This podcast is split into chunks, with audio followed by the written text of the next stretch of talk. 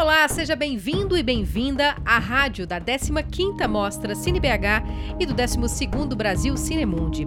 Aqui você vai acompanhar as notícias e acontecimentos do evento internacional de cinema da capital mineira, que conta com a Lei Federal de Incentivo à Cultura, Lei Municipal de Incentivo à Cultura de Belo Horizonte, patrocínio Mater Dei, Copasa, Semig, Governo de Minas Gerais.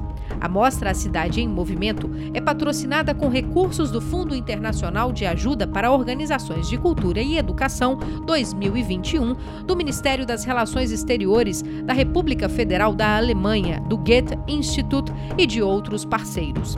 Parceria Cultural SESC em Minas, Instituto Universo Cultural, Casa da Mostra. Idealização e realização Universo Produção. Secretaria Especial de Cultura, Ministério do Turismo, Governo Federal, Pátria Amada, Brasil. Olá, uma boa noite. E para quem está chegando agora, seja muito bem-vindo à 15ª Cine BH, a Mostra Internacional de Cinema de Belo Horizonte, o evento de cinema da capital mineira. E bem-vindo também ao 12º Brasil Cinemundi, o evento de mercado do cinema brasileiro. Agora é a vez do nosso debate inaugural, que enfoca a temática central desta edição, cinema e vigilância. Eu sou a Érica Vieira e estarei com vocês neste debate de agora. Bom, você pode então participar, mandar seus comentários, as suas perguntas pelo nosso chat, que eu estarei ali recebendo e passando para os nossos convidados. E para ter acesso aos conteúdos exclusivos, você também pode nos seguir e nos marcar nas redes sociais. Universo Produção, para ficar por dentro, então, de tudo que acontece na 15ª Cine BH. E é importante registrar que este debate ele está sendo gravado para ser compartilhado no nosso canal do YouTube, no canal da Universo Produção.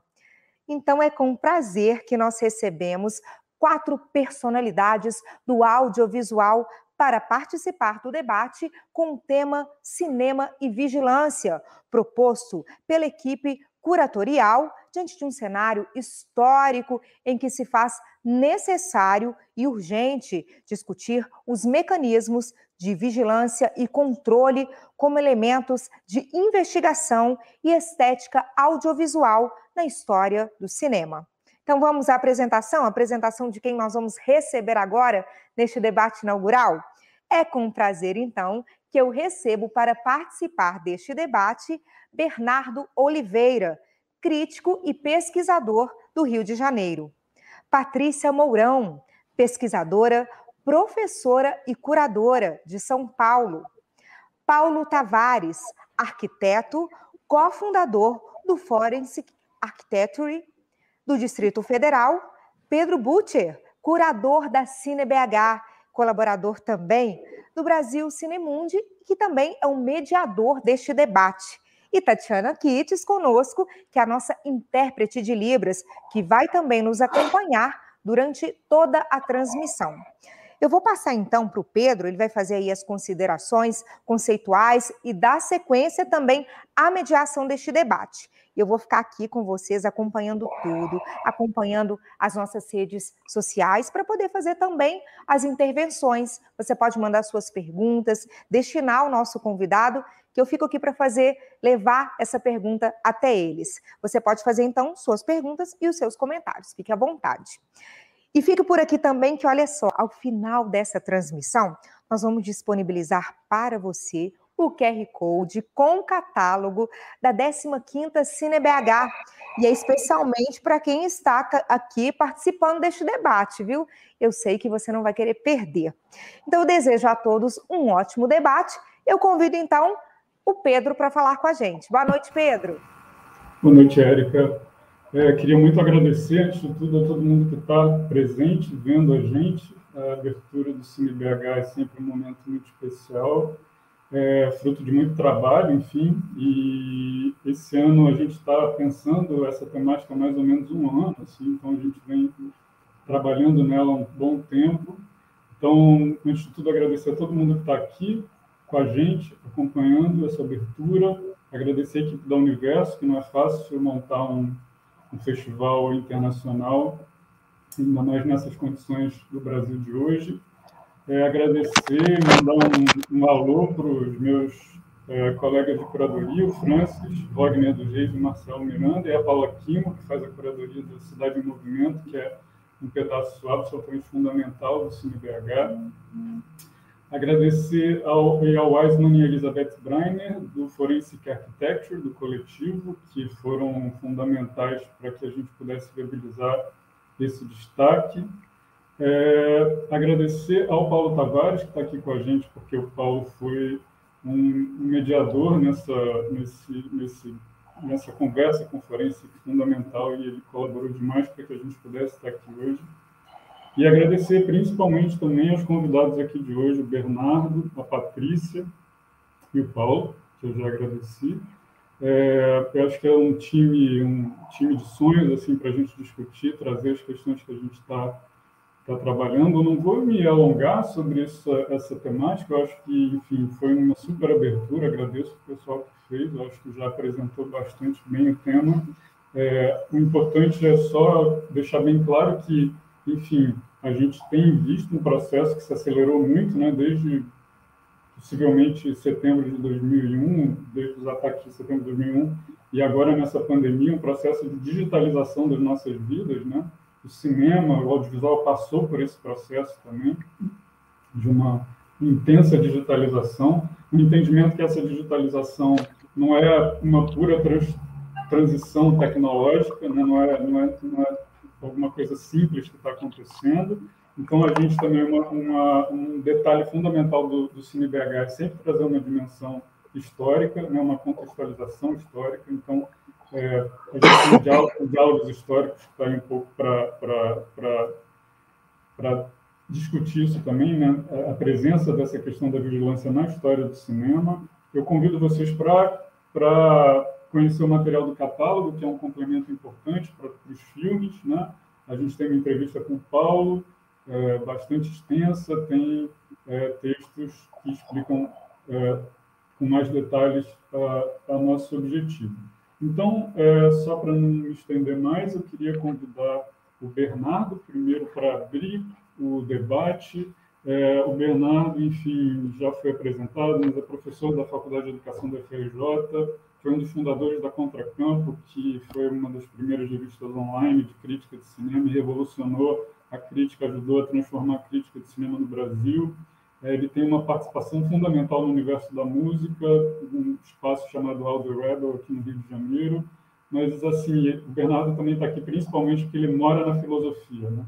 Ele fez o mestrado e doutorado dele na filosofia. Foi por causa de um tweet dele ali que eu cheguei a gente foi a correr atrás dos textos do, do Friedrich Kittler, que foi muito importante para a gente pra ajudar a conceber aqui. Então, eu queria, daqui a pouco eu passo para a Patrícia e para o Paulo, mas queria então começar com o Bernardo e agradecer, Bernardo, pela sua, né, por topar estar aqui com a gente hoje. Obrigado demais, Pedro. Obrigado, boa noite. É, agradecer muito ao Pedro pela apresentação ao Francis também pelo convite, a toda a produção, saudar meus colegas de mesa, Patrícia e Paulo, a todo mundo que está assistindo.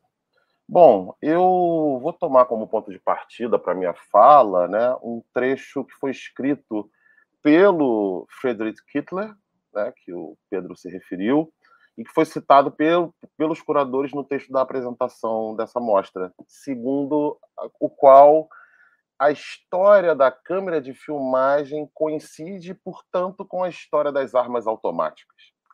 Para poder mirar e fixar objetos, Hitler diz, é, ou mesmo pessoas, em movimento no espaço, há justamente dois modos: atirar e filmar. Ele né, faz uma brincadeira com as palavras to shoot and to film, e então, seguindo esse precedente aberto pelo Kittler, é, eu me lembrei que há esse filme do cineasta tcheco-alemão Harun Farrock, intitulado A Saída dos Operários da Fábrica, é, onde a gente pode ver, por repetidas vezes, né, é, esse trecho em que os irmãos Lumière filmam os empregados deixando a fábrica de seu pai. Né?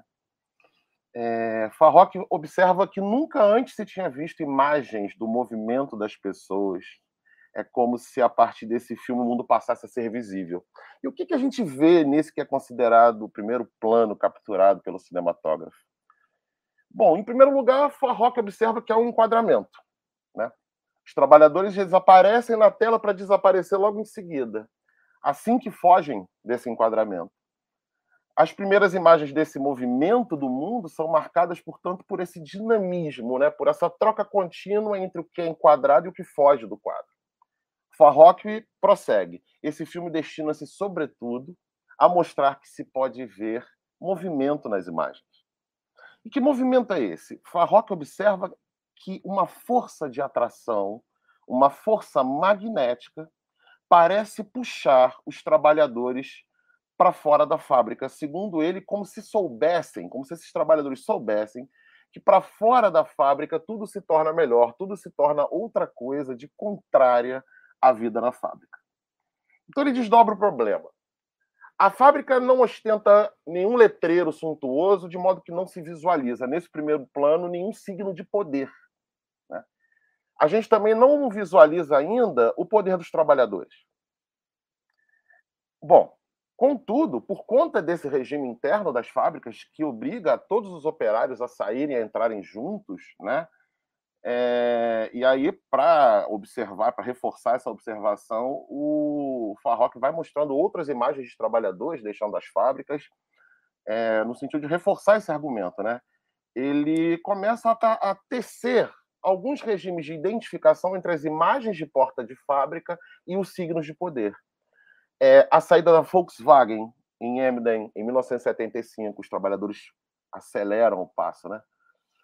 É Detroit 26, Lyon 57, e particularmente uma que é a saída da, da Siemens em 34, quando a gente percebe é, uma massa de trabalhadores é, com um passo apressado indo em direção a uma passeata nazi.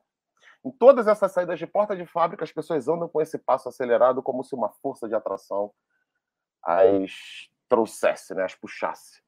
Farrock, então, ele mostra que há uma espécie de passagem secreta entre o enquadramento e a expressão do enquadrado.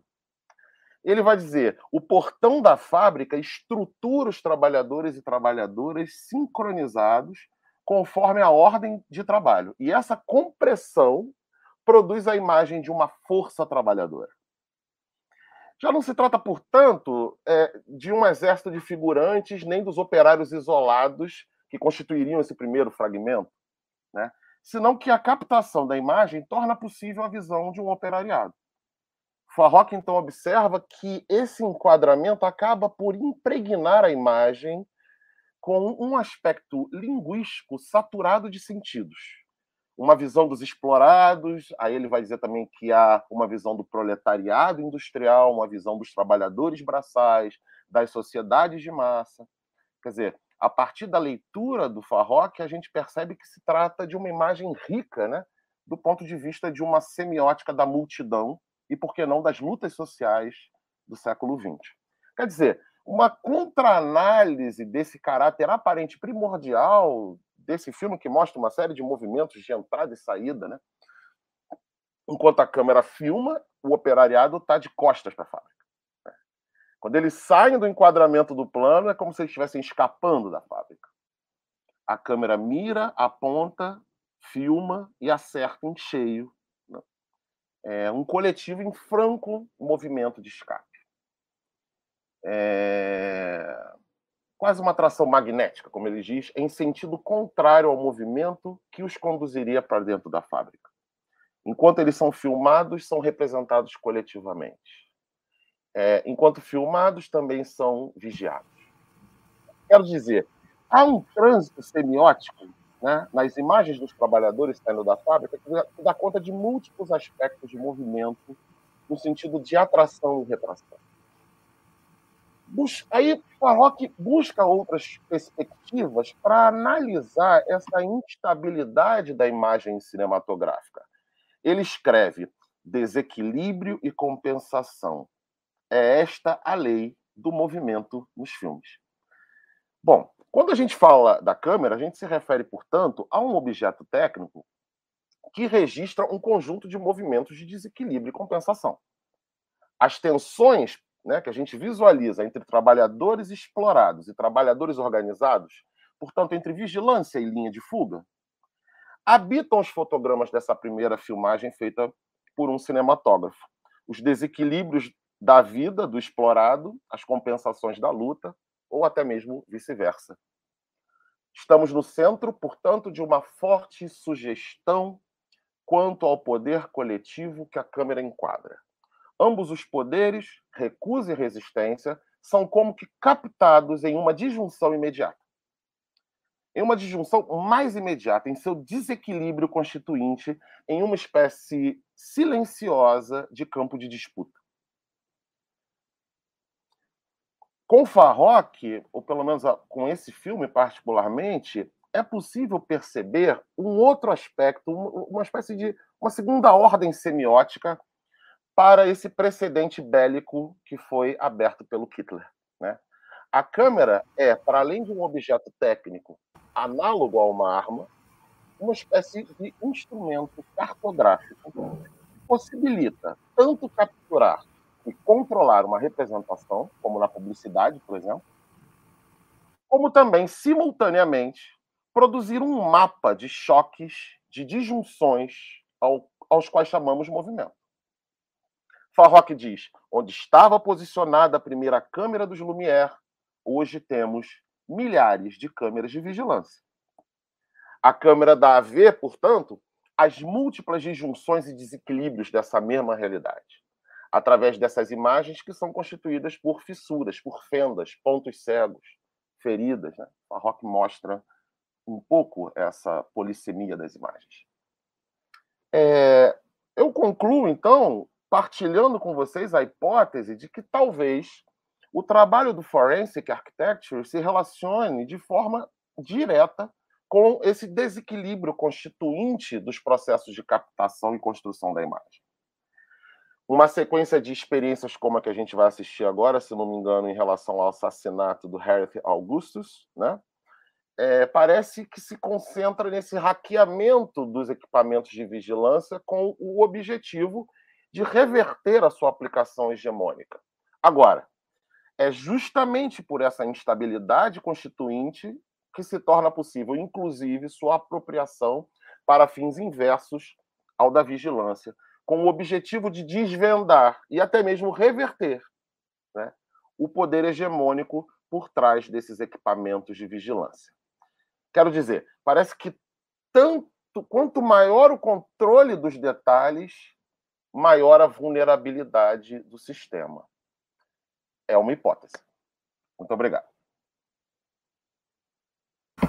Leonardo, eu acho que não podia ter começado de forma mais perfeita. Um esclarecimento, falar que, basicamente, e, mas esse é, esse é um filme até relativamente conhecido, então eu espero, eu espero que as pessoas tenham acesso a esse filme, que realmente é incrível. É, enfim, eu acho que foi um, um start perfeito para a gente começar uma conversa. Então, eu vou logo passar para a Patrícia, é, pesquisadora, professora também, curadora, e tem um trabalho de curadoria assim, extremamente importante para a gente. E vale ressaltar que em 2018 ela foi programadora do, é, do de, um, de, um, de, um, de um festival que se chama Docs Kingdom, em Portugal, que ele é mais ou menos no formato do Seminário Flight nos Estados Unidos. E no Docs Kingdom, a Patrícia programou o Forensic, né, alguns anos atrás. Ela já colocou o Forensic na pauta de um evento de cinema, é, bem antes aqui do Cine BH, enfim, e, e como alguns outros eventos também fizeram. Então, e esse programa se chamava Máquina do Mundo, é um programa muito bonito que a Patrícia fez, montou lá. Então, por isso que ela está aqui, assim, então seria uma voz fundamental para a gente ouvir. É, só também é, reforçando que o Forense está representado na programação com dois programas, né?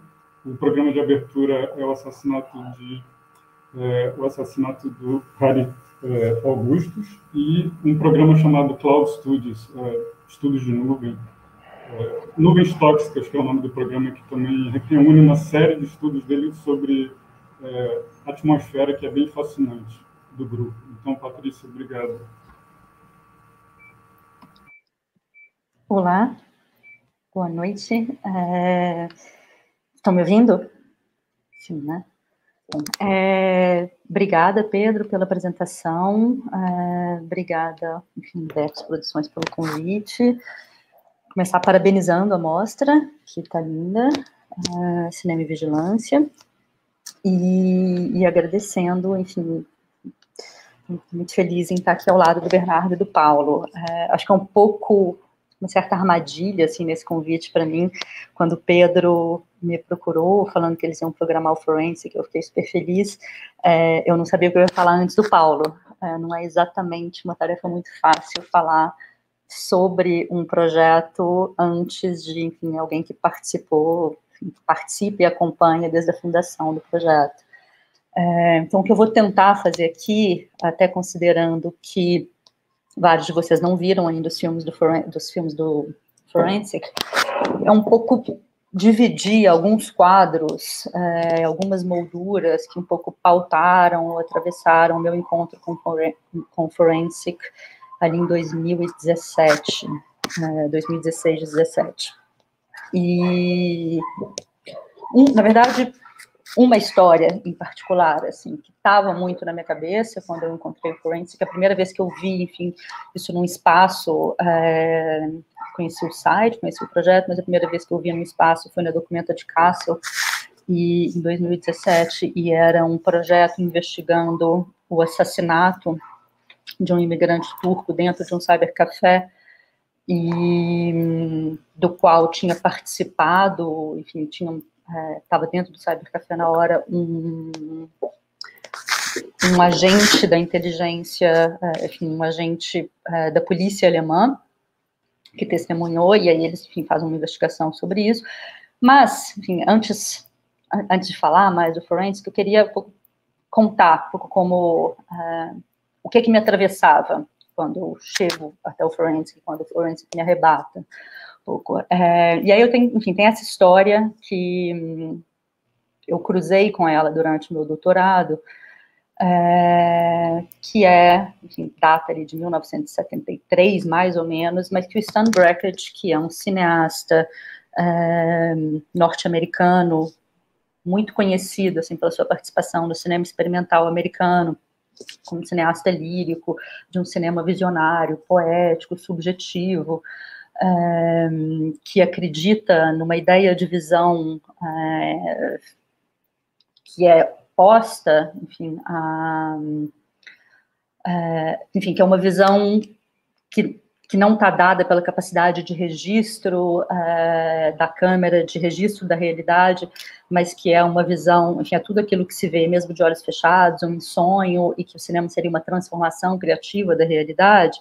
Mas, bom, o Brackett participa, ele é testemunha de defesa no julgamento do Dennis Bank, e o Dennis Bank é um líder do American Indian Movement, é, movimento indígena americano, que é, vai a julgamento perto de 74, possivelmente, mas pela sua participação na ocupação de Wounded Knee. Em 73, Wounded Knee, é, no sul de Dakota, é, é ocupado por, por, ativistas indígenas, uma ocupação que começa mobilizada pelo assassinato de um de um Indogala e depois enfim tem outras questões envolvidas mas é, o que seria o que era uma ocupação depois vira um cerco policial que dura quase três meses é, com trocas de eles bloqueiam todas as entradas bloqueiam acesso é, de, de alimentos e no final disso o conto é que morre um, um, um policial e, claro, morre vários indígenas, mas os, depois, quando, tem, quando é encerrado o cerco, o Dennis Bank e vários, vários índios, vários líderes do American Indian Movement vão a julgamento por incitação à desordem. É, e várias das provas dessa. Uh, é uma história muito mal contada, na verdade, seria ótimo alguém conseguir investigar isso, eu só tive acesso a algumas cartas. Mas entre as provas da promotoria contra o Dennis Bank, tem vários registros em filme, vários filmes, é, em que supostamente o Dennis Bank aparece na liderança do, do, da ocupação. O papel do Brackett no julgamento é dizer que a imagem fotográfica não é confiável. E que, portanto, ela não pode ser aceita como evidência ou como documento. Né? O Brackett vai defender ali que, isso, que, a, que, o cinema, que a fotografia, que é, o registro fotográfico é uma criação subjetiva e que deturpa a realidade. É, claro que isso está, enfim, na antípoda ou no extremo oposto do que a gente que essa mostra traz, do que é o trabalho do forensic, mas eu trago um pouco essa história aqui como um certo enquadramento inicial, porque é, assim como o forensic, o que está está em questão ali, né, é a atuação, enfim, da, é o papel da imagem, da imagem fotográfica, do registro fotográfico ou cinematográfico, dentro de um fórum, uh, um tribunal, uma corte, que para o Forensic Architecture não necessariamente tem que ser um tribunal da lei, mas tem essa ideia de fórum como um lugar onde evidências de um evento, né, de, de um acontecimento, são apresentadas e relacionadas e onde a gente tem uma, enfim, um fato, um acontecimento se materializa a partir, é reconstituído a partir dessas evidências. É, então tem aí, já nessa história do bracket, que é muito estranho, mas ali nos anos 70, uma relação né, da arte com é, um uso da arte dentro de um fórum onde está em disputa a verdade dos fatos. O Dennis Bank foi inocentado, é, inclusive. E, mas se eu trago isso aqui também é porque, em alguma medida, esse, é, esse argumento do Brackage que está tá muito enraizado ali numa prática dele muito radical de experimentação com a imagem e de manipulação da imagem, mas isso vai estar, tá, de certo modo, é, participa, atravessa né, uma desconfiança que vai ficar cada vez mais forte ao longo dos anos 80 e dos anos 90 em relação às imagens e à sua capacidade de atestar os fatos, a realidade é, que é algo que, de alguma maneira, enfim, marca toda a teoria crítica, mas também o cinema, né? A gente tem, de um lado, ali a teoria nos anos 80, 90, demonstrando né, e acusando todas as estruturas ideológicas por trás da noção de neutralidade, objetividade científica, é, os fatos como construções, um, um jogo de códigos e, e os discursos né, como uma construção e tudo. E do lado do cinema, algo que é agravado né, com a chegada do vídeo, é, e aí toda a crise né, da ontologia fotográfica, da liquidação do referente, a gente tem uma espécie de rejeição né, do, de todos os modos de observação do, do cinema documental, é, e acusados, em uma certa medida, de uma suposta crença ali é, ingênua é, e positivista na realidade. Então, a gente vai ter ali nos anos 90 algo que, que quando eu chego até o forensic, ainda é algo que está muito em pauta, mas todas essas estratégias reflexivas, autorreflexivas, irônicas, ensaístas, é, subjetivas de abordagem do documentário, né, para a prática documental. É, e é um pouco assim que o documentário, né, que tem uma espécie de virada na arte contemporânea para a prática documental, via é, ironia, artifício, a ideia de potência do falso, é, subjetividade, primeira pessoa, né? E com isso o documentário, a ideia de observação ou de enfrentamento da realidade do fato é, é sempre visto como uma certa desconfiança. E aí o problema disso, enfim, onde eu estava quando eu chego até quando eu encontro o Forensic ali em 2017 e é algo que a Erika Balsom vai falar com muita agudez num texto de 2017, que, salvo engano, não foi traduzido para o português, infelizmente, mas que chama The Reality Based Community, é, a realidade baseada, assentada, uma comunidade, uma comunidade assentada na realidade, ela vai perguntar, né, pensando que em 2017 ela está falando da Inglaterra, onde o Forensic também está baseado, mas sobre o pano de fundo do Brexit, da eleição do Trump é, quando, né, enfim, a realidade, de certo modo, é colapsada com a ajuda do Steve Bannon, com essa apropriação muito sinistra de todo tipo de relativismo é, com os modos de documentação ou de aproximação da realidade, quando as mesmas técnicas de desconstrução do cinema e da teoria são apropriadas ele pela extrema direita com essa ideia de que nada parece, né, nada é o que parece ser, né? É, todos os fatos estão em dúvida é, e se convoca ali uma política da experiência é, em oposição à política dos fatos. Né? E é isso que dá o tom da política no momento. E a Erika Balson vai questionar ali, será que né, esses mecanismos de auto-reflexividade, de ironia, ensaístico, têm hoje, né, nos anos 2010, a mesma força que eles tinham antes, né? Será que essas estratégias elas não só elas não se ossificaram numa espécie de clichê que fracassa, que talvez fracasse em oferecer uma resposta às urgências do presente? E, e bom, essas questões que a Érica está colocando, na verdade, é, o Latour já, já vinha colocando há bastante tempo, é, acho que ano passado, salvo engano, foi traduzido um texto dele aqui no Brasil de 2006, né, que ele pergunta por que, que a crítica perde a, perdeu a força, acho que foi traduzido, salvo engano, pela Débora Danowski.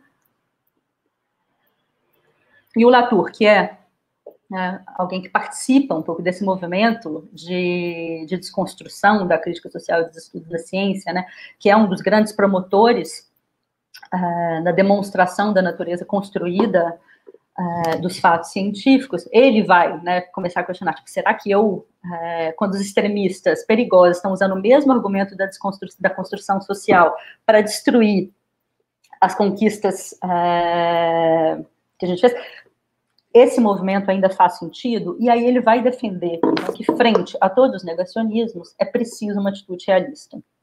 É, e ele vai falar, né, não se afastar dos fatos, mas se aproximar deles. Não desconstruir nem tirar força dos fatos, mas acrescentar a eles mais realidade. E aí ele pergunta, né, a gente pode conceber uma outra ferramenta descritiva igualmente poderosa, a desconstrução, né, que dessa vez lide com as questões de interesse e cuja importância não seja mais desmascarar, mas e aí é muito importante essa ideia, mas proteger e cuidar, né, cuidar da realidade, é, e é um pouco que a Balsam, no texto dela, que, enfim, fica aqui o convite, esse texto deveria ser traduzido urgentemente, vai defender como é, uma comunidade na realidade. É, e para construir essa realidade, ela, ela vai sugerir, vai solicitar uma espécie de reencantamento da observação. A gente precisa resgatar, ela não, fala, ela não usa essa palavra reencantamento, mas é, ela vai falar de um resgate das formas de observação. E eu acho que é aqui, exatamente, é, que nessa, nesse reengajamento com os fatos, nesse reengajamento com as formas de observação, é, ou numa necessidade de repensar outras estratégias documentais e cinematográficas para reencontrar o real, que eu cheguei até o Forensic, que na verdade parece estar no centro, é, seu, é, é seu coração da prática do Forensic, que desenvolve investigações né, muito complexas sobre enfim, crimes e violências perpetrados por estados e que são realizados em diferentes etapas uh, que envolvem agentes, saberes, especialidades muito diferentes e materiais também muito diferentes. Né? Recorre a infraestruturas comunicacionais, dados, análise de metadados, reconstituição uh, reconstituição 3D de espaços, análise sônica, testemunhos humanos, te evidências materiais, tem uma ideia aí de que me parece, mas eu acho que não vou ter tempo de falar aqui, mas que é uma coisa muito interessante do forensic, um deslocamento também da noção de testemunho, que vinha sendo muito importante no cinema, que ainda é muito importante no cinema, mas ligada a essa ideia da era do testemunho, é, o testemunho das vítimas, como sendo muito importante, e o forensic parece, enfim, ele vai, ele recorre também ao testemunho, e aí eu não sei, enfim, se o Paulo vai ter tempo de falar sobre isso, mas me parece que também o testemunho está ganhando um outro papel no forensic ao longo do tempo, eu acho que recentemente o testemunho das vítimas tem entrado mais, mas numa outra chave, Mas, de todo modo, ele começa a pensar, o forense começa a usar também a ideia de que não só as vítimas testemunham, né, mas, enfim, a realidade testemunha, ela não só documenta, não é um retrato de algo que aconteceu, mas ela pode fornecer um testemunho se você conseguir reconstituir, é, criar uma espécie de, de estrutura de verificação é, complexa. E o que é muito interessante, me parece, assim, no, nessa ideia de retorno à evidência, ao documento, ou as ferramentas descritivas ali que o ator pede no forensic, é que não se trata, claro, né, tipo, de restabelecer uma crença no real, na verdade, é, de reencontrar a autoridade de uma imagem, encontrar a prova perdida, nem nada disso. É, não é de confrontar isso, confrontar uma verdade com outra, mas é realmente é um trabalho de reconstrução que é mobilizado pela ideia de verificação. Né? É, é uma prática de verdade, é, não é um encontro com o fato. Então, eles vão agregando, né, fazendo uma espécie de composição mesmo, a partir de é, diferente, diferentes imagens, diferentes evidências que são fornecidas é, por uma rede complexa de, da sociedade civil, ativistas, é, ou, enfim, softwares de busca que eles vão desenvolvendo para percorrer e analisar, enfim, essa, esse grande arquivo de imagens que está solto, assim, na internet, é, e nessa composição coletiva e criando essa criando uma base de verificação onde você não restabelece exatamente o fato, mas você cria ali um campo, é, isso, um campo de um campo de atestação, um campo de um fórum onde uh, as imagens, enfim, os fatos não são exatamente reconstruídos, mas você vai tentando chegar perto, inclusive nas uh,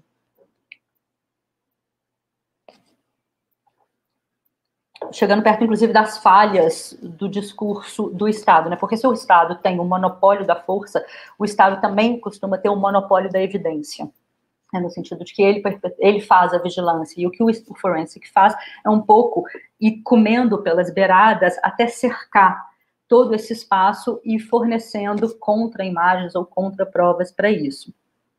E aí, o que me parece muito interessante é um pouco a dificuldade de ver o forensic nesse contexto que a gente está aqui, ou no que eu programei no Docs Kingdom, é, e é onde a gente também se aproxima um pouco da ideia de enfim, arte ativismo, arte política, é que, enfim, tem, tem uma ideia, eu acho que desde que o forensic chegou no campo da arte, é, salvo engano, em 2014 ou 2015, mas, enfim, o forensic né, não começa como um, um, coletivo, acho que coletivo também nem é exatamente a palavra, é uma agência de investigação, é um laboratório de pesquisa que serve e que atende a causas de direitos humanos é, e lutas contra é, poderes do Estado.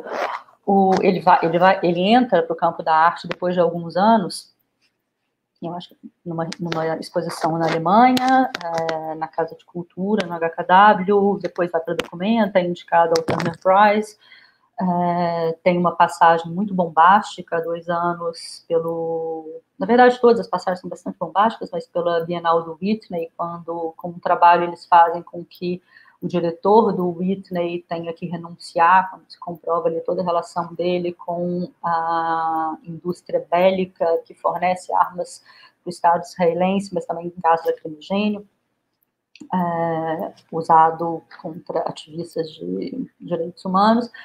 Mas é, parte do sucesso do forensic, quando ele chega nesses lugares, é, tem a ver com uma sempre uma dificuldade que todo mundo tem de pensar o que seria uma arte política, é porque o forensic é efetivo. Né? Os trabalhos do forensic eles têm uma efetividade muito concreta é, em lutas de direitos humanos, em lutas contra é, estados fascistas, neofascistas.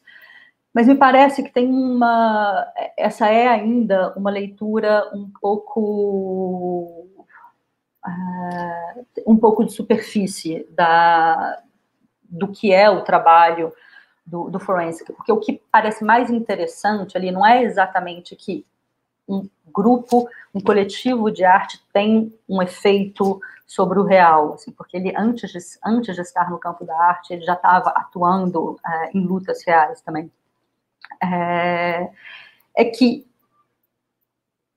o forensic, ele desloca, e esse é o problema do, com o cinema, é que ele desloca o centro da prática documental, né, da interface do filme, para os lugares de produção e de recepção de todos os fluxos informacionais. Então, não se trata exatamente, os filmes que a gente vai ver aqui, não são esses filmes que têm um efeito real sobre é, lutas concretas de, da sociedade civil contra os estados. É que esses filmes fazem parte de uma situação de investigação, e é essa situação de investigação que mobiliza né, diferentes colaboradores, existe a agência em si, o, o, grupo do Forensic, mas todas as investigações elas são desenvolvidas em parceria com outras sociedades ou com outros grupos de investigação, e ao longo dessas investigações, outra, outros fluxos informacionais são produzidos, e você tem ali uma espécie de uma ideia de que o público não é uma abstração amorfa, como a gente pode pensar, né? um público numa sala de cinema mobilizado, algo que hoje quase não existe, mas, enfim, cada um na sua casa. É... Isso, mas, enfim, uma, uma estrutura amorfa indefinida, é, mas é um conjunto polifônico que participa da, das situações de investigação também. É, e aí, enfim, talvez o Paulo até possa falar um pouco sobre isso, mas eu até acho que esse trabalho do que vai passar agora, se não me engano, do Augusto, ele é produzido para, enfim, Paulo me corrige depois, mas eu acho que ele é produzido para a Bienal de Arquitetura de Chicago, da qual o Paulo foi curador, e, e o trabalho não é apresentado na Bienal. É, a Bienal cria um espaço junto com, agora me esqueci também o nome da sociedade, mas assim, você pode acessar, o trabalho, tá, o filme em si, né, tá, na, tá no site do Forensic, é, mas ali na, no espaço, o espaço de exposição é um lugar para discussão, para mobilização, para formação de um comum, para formação de uma comunidade. Você tem, então, uma atenção crítica que não está no objeto, no filme, na interface, mas nas múltiplas circunstâncias, né, e da imagem e nas relações que são materializáveis ao redor da imagem ou ao redor da produção de imagem. E aí tem algo interessante é que quando a gente vê os filmes do Forensic, dá muito uma sensação de uma espécie de embotamento, porque a quantidade de informação é muito grande. É, e é muito difícil navegar por todos os tipos de, de dados que estão sendo confrontados num intervalo muito curto de tempo e enfim, com muita informação visual também. Então é menos sobre é menos sobre essa interface em si, que sim, é muito é muito gigante, mas do que sobre todas as relações que são materializáveis ali. É... E eu acho que me parece que essa é a ideia, né, de uma comunidade que é assentada na realidade, né, de uma comunidade e um comum que tem prioridade a partir dessa mobilização de dados, é, enfim, dessa mobilização de informações. Eu acho que, talvez eu já tenha falado muito, e passo a palavra, um pouco envergonhada de ter falado logo antes do Paulo, mas obrigada. Imagina, Patrícia, super obrigado. E, é, aliás, sobre a forma como você introduziu a sua fala, eu queria chamar a atenção para um filme da um filme da, da mostra temática Cinema e Vigilância, que é da Susan Schuppli, que foi uma dica até do Paulo, chama Pode o Sol Mentir, que fala muito dessa questão de um histórico do uso da imagem é, como evidência, né? Então ele é, é genial, assim, ele, ele, combina muito com o que você trouxe é, no começo da sua fala, e eu acho que a Patrícia trouxe essa questão de, do que, que é, assim, e eu, eu, eu, imagino que uma boa parte das pessoas que estão acompanhando a gente não tenha visto ainda um filme do Forense. E eu espero que isso tenha, ter, esteja sendo um, uma preparação, porque é, é, é, uma coisa muito estranha, né? São, é, é, tudo muito heterogêneo. É um pouco como eles dissessem assim: ok, vocês querem brincar de vigilância, então vamos brincar para valer. Né? Então vamos lá, vamos lá, vamos fazer isso e, e, meio que se apropria de tudo isso para produzir uma coisa que, no meu entender, gera um, um choque estético. Né?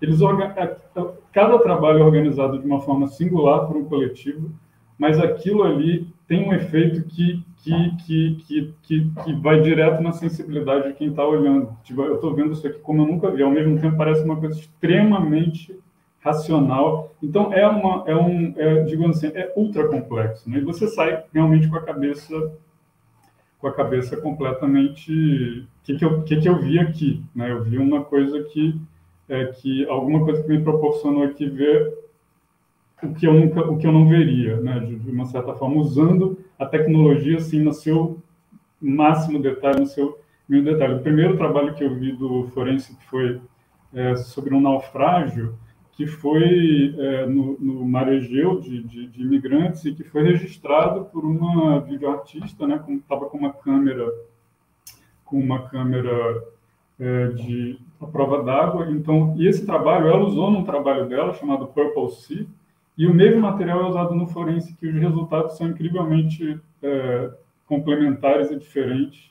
E, enfim, eu convido todo mundo aqui, quem não conhece o trabalho do forense, quer conhecer, enfim, e o nosso objetivo aqui, um dos objetivos é esse, aí chamar o Paulo, então, a partir de já teve muita provocação aqui, Paulo, e o Paulo, enfim, além de tudo, ele está trazendo para o Brasil, né, pela agência autônoma, já teve alguns trabalhos fundamentais, né, como, é, por exemplo, o Memória da Terra, que ele vai apresentar como um trabalho é, em, ainda em processo, né, e trabalhos desenvolvido com, desenvolvidos com o Media Lab da UFRJ também.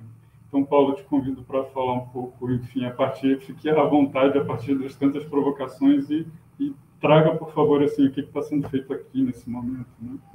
Tá, legal. É... Gente, vocês estão me escutando bem? Tá ok? Eu tive um super problema aqui de internet, estou tendo falar do meu celular, eu não sei se a minha fala está, enfim, saindo bem. Pode continuar? Tá tranquilo, estamos te ouvindo super bem. Eu, pelo menos, aqui. Legal, legal. Depois nós vamos tentar compartilhar uma imagem aqui, mas no final. Eu primeiro queria agradecer ao Pedro pelo convite, uh, enfim, parabenizar pela, pela curadoria. Acho que é um tema, claro, muito pertinente, muito importante. Queria também agradecer os colegas da mesa, o Bernardo e a Patrícia, uh, que já colocaram aí tudo, tudo na mesa, me restou muita pouca coisa para falar, na verdade. E eu vou tentar também pegar algumas coisas, um, um dos ganchos que vocês falaram, é, e tentar colocar aqui nessa fala bastante improvisada, bastante informal, que eu vou fazer uh, sobre, digamos, uma prática de arquitetura forense, né? Uh, e principalmente tentando pensar isso com relação ao que é o tema desse, desse simpósio, que é a vigilância e a questão da imagem cinematográfica, ou da imagem em movimento, né, da imagem em movimento, acho que sobretudo. Uh, e é interessante ver os trabalhos do Forenses num, num contexto fílmico de um festival de cinema, né, mesmo em contextos é, de exibição, de galeria, justamente porque uh, eles nascem uh, de um outro lugar, né? Eles nascem e com uma intencionalidade que é outra, em certo sentido, no fundo, uma intencionalidade que é outra, mas que tem uma intencionalidade política, ativista, militante, mas que tem profundamente, que profundamente pensa relações estéticas e pensa o nosso mundo super saturado de imagens, né? Ah, e aí, para ligar com a arquitetura, eu acho que é importante a gente dizer que hoje os espaços urbanos, eles são basicamente espaços midiáticos, né? Uh, e isso se refere não apenas ao fato de que nós somos observados 24 horas por câmeras de vigilância. Né? Em certo sentido, a gente poderia dizer que os meios de produção do audiovisual foram socializados, né? se você fosse pensar num termo, numa conotação marxista, eles foram socializados. Hoje, cada indivíduo é uh, tanto um objeto de vigilância estatal, mas potencialmente uma câmera vigilante ele mesmo, né? Potencialmente uma câmera vigilante ele mesmo. Eu acho que isso é, nos coloca, digamos assim, dentro e, e, e, a cidade virou esse ambiente midiático, né? Os nossos espaços viraram, viraram sobretudo esse ambiente midiático, né? Eu acho que tem algo muito interessante aqui, porque, e aqui eu vou tocar um pouco na tanto no que o Bernardo falou como no que a Patrícia falou, porque o que se abre aqui é uma possibilidade de contravigilância em relação ao aparato de violência do Estado, aí incluindo a própria imagem ela mesma, na medida que há o que eu estou chamando de socialização dos meios de produção audiovisual, né, que você carrega no bolso hoje, é uma possibilidade de contravigilância, ou de fazer uma espécie, digamos assim, de uh, monitoramento cidadão, né, no sentido forte da palavra, né, que a sua própria cidadania ela é exercida através desse processo de você estar sempre em xeque com o Estado ou com outros poderes que sejam. Então há a possibilidade de uma contravigilância, ainda que nós, digamos, agentes de defesa de direitos humanos, nós que trabalhamos com esse tipo de ativismo, vamos estar sempre numa espécie de defasagem, tanto tecnológica, que é também uma defasagem, em certo sentido, epistemológica, sobre o conhecimento daquilo que é o fato, porque o Estado, obviamente, e principalmente o que a gente vai chamar de deep state, vai deter para eles né, a, a, a, capacidade de vigilância maior. Né? A gente pode ver isso, por exemplo, por fotos de satélite do Google. A gente sabe que tem áreas que são borradas e que, claro, o aparato de guerra do Império Norte-Americano tem uma possibilidade de resolução para se observar a Terra que é infinitamente maior do que a disponibilizada uh, no meio civil. Mas, entretanto, há essa possibilidade de contravigilância. Né? Em certo sentido, e aqui é um segundo ponto que eu queria levantar, é nós tínhamos a impressão que esse tipo de tecnologia do audiovisual, principalmente na sua fase digital, de internet, né, a, da socialização desses meios de produção, onde cada pessoa é um produtor, é um documentarista em potencial, que isso nos traria uma espécie de clarividência, mais transparência, digamos, para os processos políticos, né? A grande utopia, digamos, a ideologia californiana da internet era que a internet nos levaria a um estado de democratização radical, justamente porque ela pulverizaria as decisões e poderiam as pessoas tomar parte naquilo ou seja, uma espécie de nova transparência que os atos dos poderes poderiam ser checados, né? Mas o que a gente vê é completamente o contrário.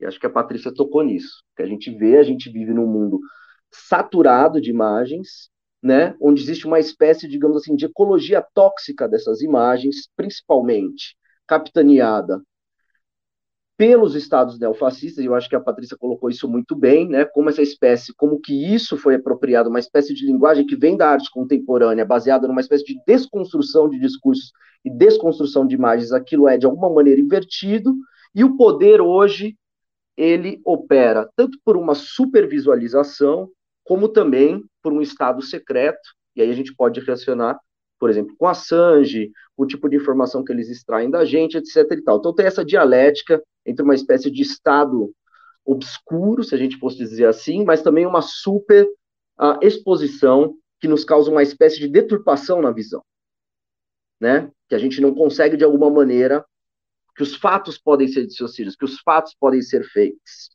né? Daí eu acho que entra uma questão fundamental e isso está no cerne da, digamos, da prática forense, e está muito relacionado com o que a Patrícia falou. Ela fez uma relação entre o, uma espécie de desconstrução que acontece tanto no ponto de vista da teoria pós-moderna, se a gente fosse chamar assim, como também nas práticas artísticas. E ela vai usar o Latour para ele né, pegar e fazer uma espécie de pensamento sobre isso. Né?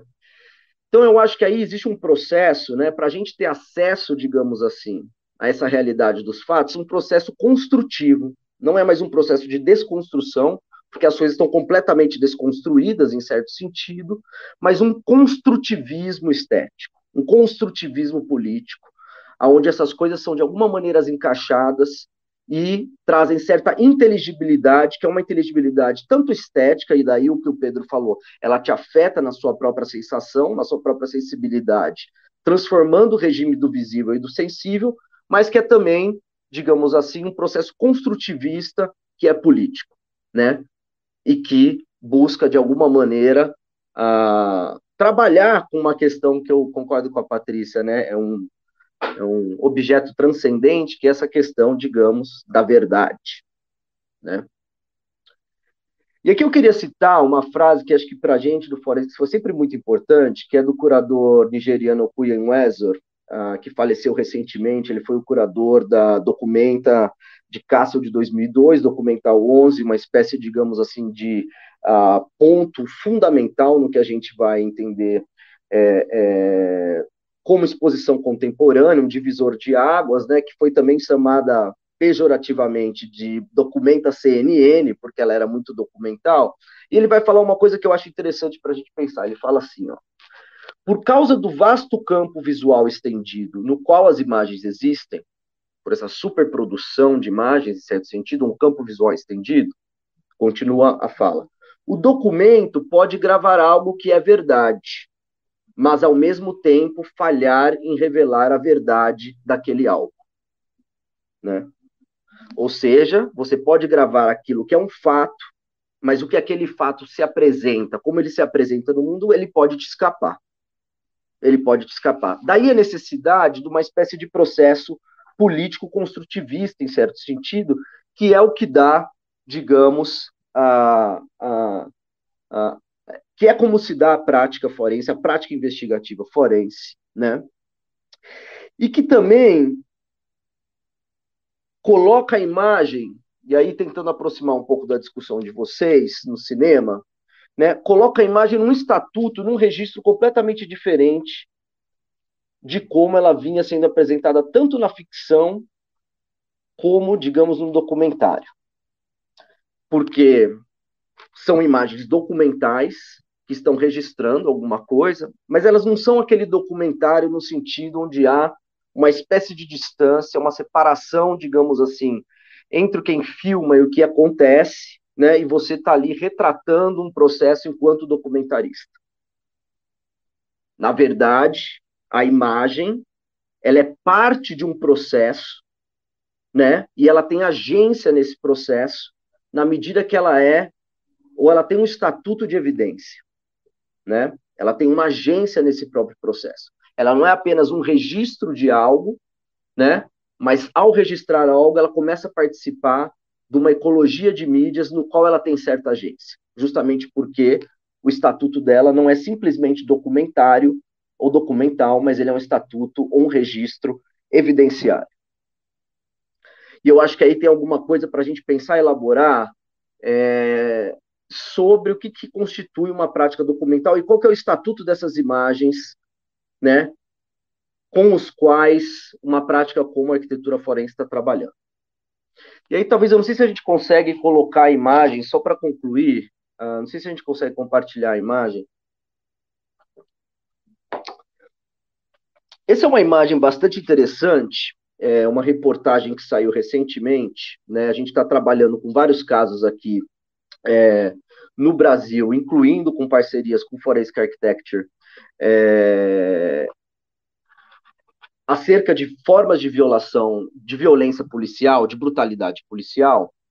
E dentro desse contexto dessas investigações que a gente está fazendo, que utilizam muito como evidência, né, a, essa a imagem de celular, né, essa ideia que eu falei no começo de que todo cidadão, enquanto cidadão, é um potencial digamos, defensor dos direitos humanos, justamente porque os meios de produção audiovisual ou os meios de produção evidenciários foram socializados, foram distribuídos, né? E essa imagem surgiu, uh, essa reportagem surgiu, o Major diz que PM comete abusos há 180, 188 anos e orienta escapar da filmagem. Eu queria pegar essa frase para concluir. Escapar do filme. Escapar do frame. Escapar do registro evidenciário visual. E essa imagem surgiu porque nós estamos aí em 2020, teve o caso George Floyd, que é um caso onde a filmagem estava muito central, e isso vai reverberar de alguma maneira no Brasil por todo o ano de 2020, onde pessoas filmando o celular vão registrar várias cenas de abuso policial, principalmente contra os corpos negros e periféricos. Né? Dado isso, né, e a gente está trabalhando com alguns projetos nesse caso, há uma espécie de movimentação dentro das Forças Armadas do Estado para se prevenir ou de alguma maneira ah, para aprender como agir diante dessa hipervisibilidade, né? E ao mesmo tempo continuar certas práticas de violência de Estado. E é interessante que eles voltam ao ano de 1997, nós estamos vendo uma imagem de 1997 de uma operação que ficou bem famosa nessa uh, nesse tempo. Eu sei que muitos de vocês ainda são, enfim, não não estão não estavam aí uh, vivos ou, ou, ou, ou, com idade para seguir esses uh, esses eventos, mas ela é muito interessante porque 1997, os anos 90, nós estamos vendo aí uma difusão do VHS, né? É o VHS como socializando uma espécie de meio de produção que era muito exclusivo de cineastas, né? Aquela velha história, festa de casamento, é, crisma, eu, é, é, primeira comunhão da família, todo mundo poderia ter um VHS, né? Todo mundo poderia ter um VHS e isso virou uma espécie de nova forma de consumo. E quando isso vai ser pela primeira vez, talvez, registrado como evidência? Isso nos traz claramente ao caso bem famoso do Rodney King, né? Uh, um negro americano que, em 1991, 1992, foi, uh, uh, enfim, brutalizado pela polícia, né? E aí também veio essa questão do VHS, né? Como uma espécie, digamos assim, de potencial de instrumento né, de contravigilância e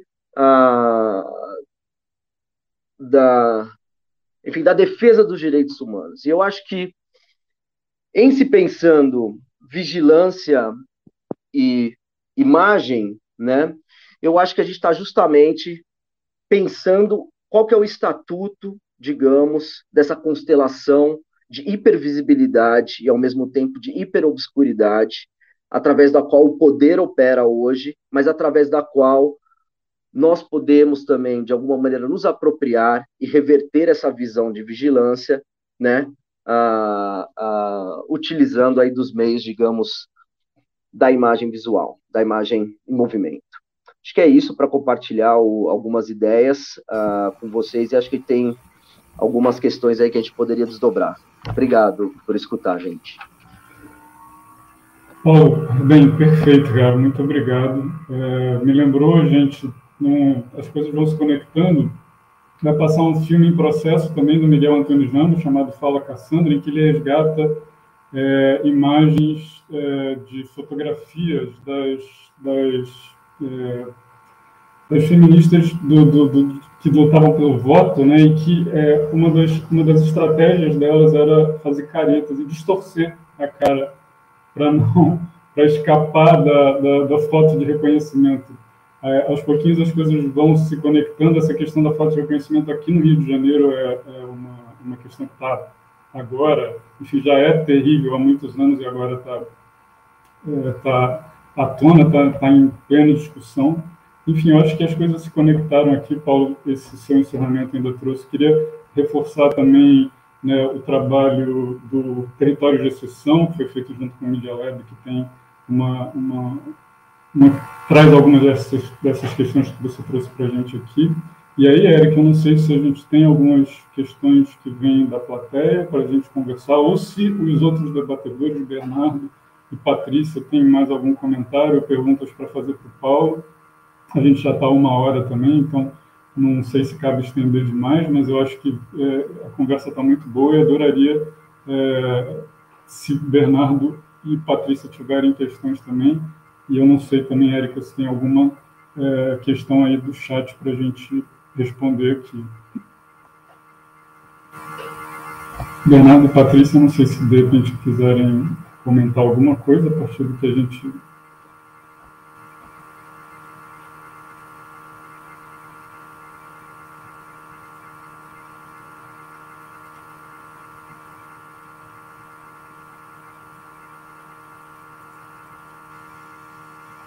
Tem alguma questão, Érica? Senão a gente passa aqui para o.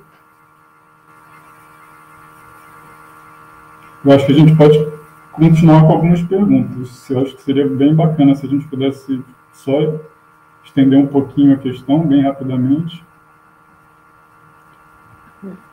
Bom, se não tiver perguntas, então eu tenho. É... Para o Paulo. É... Muito bom te ouvir. E queria saber, você acha que depois que o Forensic começou a usar enfim, o espaço da arte como um fórum uh, para as investigações, você acha que tem uma mudança, uh, um tipo de complexificação, assim, nas, um, tanto na forma de apresentação quanto no modo das investigações? Eu diria assim, obrigado Patrícia pela questão. Eu diria que essa questão da arte sempre teve lá, sempre teve, desde o início, né? O Forensics ele se inicia com, uma, com um grupo de doutorados, de, de, de doutorandos, né?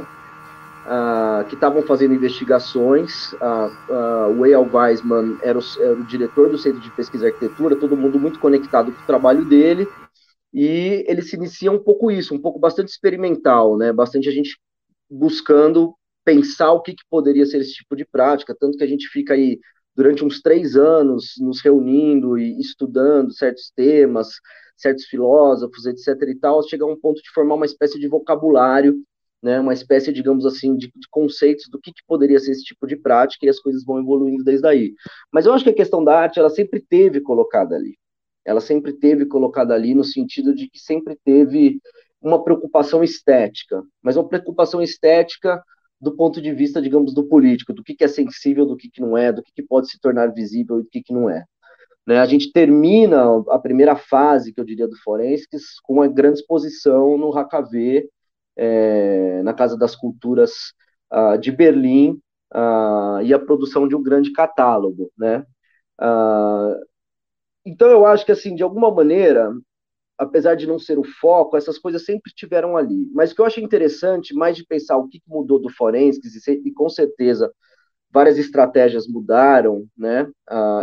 Porque há uma tensão bastante grande, principalmente dos, das artes e, da curadoria, mas o que é interessante pensar é como esse tipo de prática força as instituições né, no, que buscam mostrar esse trabalho a se entenderem como espaços de, eu não sei, agora eu vou a, accountability, como é que eu vou, como é que eu falo essa palavra? Eu estou tentando pensar de serem espaços onde eles têm que responder, eles estão, eles também são espaços, digamos, de resposta para a sociedade, de serem uh, uh, uh, de pensarem qual que é a sua responsabilidade em relação àqueles eventos que eles mostram, né? E eu acho que gradativamente as instituições culturais é, e isso a gente vê agora muito forte depois das manifestações que houveram, né, pelos Estados Unidos, das manifestações do Black Lives Matter, dos movimentos decoloniais, né, que se insurgiram, né, que se insurgem contra essas instituições culturais. A gente vê muito isso como essas instituições estão tendo que reposicionar um pouco, digamos, a maneira pela qual elas exibem, que elas expõem, etc., e entender que nessa prática de expor e de exibir, existe uma dimensão fundamentalmente política, né? E vira e mexe, o que vai acontecer é que essa dimensão política vai, digamos assim, é, ir em confronto com essas instituições, justamente porque quem comanda essas instituições continuam sendo pessoas muito atreladas a postos de poder. Postos de poder, por exemplo, como você mencionou na Whitney, né? Quem, quem, quem deixou primeiro Uh, quem saiu da Whitney primeiro foi o uh, Gorovitz, uh, e depois uma série de atores, de, de, artistas foram saindo, né, justamente porque ela tinha um elo com uma indústria armamentista, né, que vende gás lacrimogênio para desde Israel até a América Latina. Então, acho que, acho que essa, e eu, e eu acho que o Forensics entende que os espaços culturais, eles são uma fronteira dos direitos humanos, uma fronteira política, a gente está vendo isso claramente. Nós estamos vendo museus tendo, tendo que, que se reposicionar, nós estamos vendo é, arquivos tendo que repensar suas coleções, como é que elas são exibidas, etc. e tal. Então, de alguma maneira, o, as, essas instituições culturais de arte, elas são sensíveis a, essas, a esses tremores sísmicos políticos. Né? Então, é também um espaço de ativismo, em certo sentido. Paulo, super obrigado. A gente tem uma pergunta é, do, do site Vertentes de Cinema, direcionada para Patrícia. É, a Érica, diga. Bom, tem uma pergunta aqui para vocês, então, do Vertentes do Cinema. Patrícia, boa noite para você, Patrícia. Então, toda imagem já nasce manipulada? Existe, então, verdade no olhar? Essa é a pergunta que Vertentes do Cinema está fazendo para você. Acho que toda imagem nasce, que a gente está falando, vem falando aqui, né, todo mundo, toda imagem nasce já não neutra, uh, toda imagem nasce marcada uh, por uma por um modo de organização do visível e por um modo de composição do visível e numa superfície, seja ela fílmica, fotográfica, uh, e esse modo de organização fala não só do que é a imagem, mas como entendemos e organizamos o mundo. Eu acho que é menos sobre, né, eh, uma verdade, enfim, você vai perguntar se o, Brackett acha que existe uma verdade no olhar. A verdade do olhar do Brackett é o olho. Seria um, alguém que vê de olho fechado ou em sonhos. Uh, ou outras práticas vão pensar que pode existir, enfim, uma forma, ou uma prática da verdade, ou uma forma de de documentação que se aproxime uh, de um debate sobre a verdade. Mas não, a gente não está falando de uma, não existe. Enfim, acho que a gente não está aqui defendendo, nem querendo uh, convocar nenhum tipo de verdade transcendental. Espero ter respondido. Super obrigado, Patrícia. É, em relação a isso, no filme da Susan, Schupp, da Susan Schupp, tem, ela divide em algumas etapas. Ela fala da fotografia como evidência, depois ela fala do momento do especialista, né, do, da pessoa que vem e que vai ser a autoridade que vai atestar que a fotografia está ou não falando a verdade. Isso me lembrou também um artigo do André Glodriot, que é um, um historiador, é, que eu acho fascinante que ele vai contar nas disputas ali do princípio do cinema como foram é, os argumentos de advogados e sentenças de juízes que, de, que fizeram as primeiras teorias do cinema, porque a, a, a, questão era se existia uma autoria em relação àquelas imagens, se existia, se, por exemplo, um documentário poderia ser copiado, né, ou não, enfim. É, só para complementar um pouco. Érica, tem mais alguma pergunta? Pedro, é, a gente pode ir para as considerações de vocês, então. A gente ainda tem mais uns minutinhos. Perfeito, obrigado. Bom, eu acho que já falamos bastante e eu espero que isso tenha sido uma, uma introdução é, razoável para o tema do CineBH, mas lembrando que o CineBH não é só esse tema, né? tem a Mostra Contemporânea Internacional, tem o Diálogos Históricos que está relacionado ao tema, tem a Mostra é, de curtas e longas nacionais contemporâneas. Tem o Brasil Cinemundo correndo paralelamente também. Tem uma masterclass do Frederico Reis, que é um, um cineasta uruguaio, vai ser bem bacana também. Enfim, a gente tem muitas atividades. Queria convidar todos vocês a, a estarem com a gente durante essa semana e fortalecer a ideia de que vocês precisam conhecer o trabalho do forense, que eu espero que tenha sido uma uma introdução é, razoável e convidar cada um aqui a, as suas considerações finais para a gente se despedir. Então, obrigado. De repente, começando pelo Bernardo mesmo, seguindo a ordem da, das apresentações. É, agradecer pelo convite mais uma vez, saudar os colegas. Muito obrigado, Pedrão.